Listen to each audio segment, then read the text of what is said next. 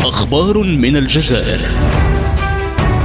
برنامج يرصد الواقع السياسي والاقتصادي والاجتماعي في الجزائر. أخبار من الجزائر.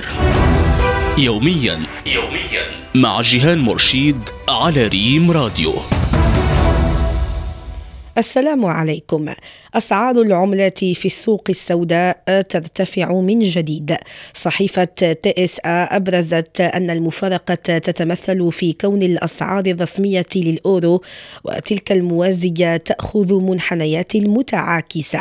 الصحيفة الجزائرية أضافت أن قيمة الدينار الجزائري ارتفعت في الأشهر الأخيرة مقابل العملات الأجنبية الرئيسية في البنك بينما فقد قيمته في السوق السوداء للعملات كاتب المقال اعتبر أن الارتفاع الحالي في سوق العملات بالجزائر يعكس تناقضا لأنه يأتي في وقت من السنة كان من المتوقع أن يشهد استقرارا في الأسعار لا سيما في ظل وجود طلب قوي مع اقتراب موسم الحج وموسم الصيف والذروة التي تشهدها الأصفار إلى الخارج.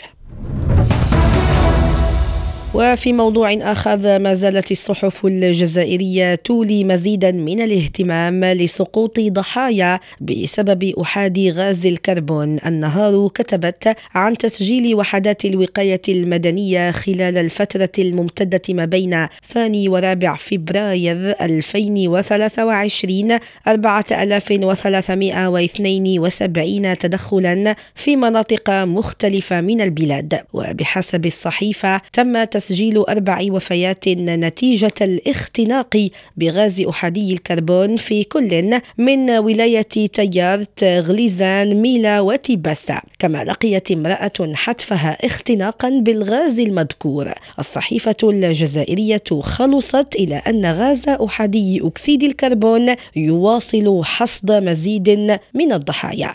نهاية عدد اليوم إلى اللقاء. أخبار من الجزائر. برنامج يرصد الواقع السياسي والاقتصادي والاجتماعي في الجزائر. أخبار من الجزائر. يوميا يوميا مع جيهان مرشيد على ريم راديو.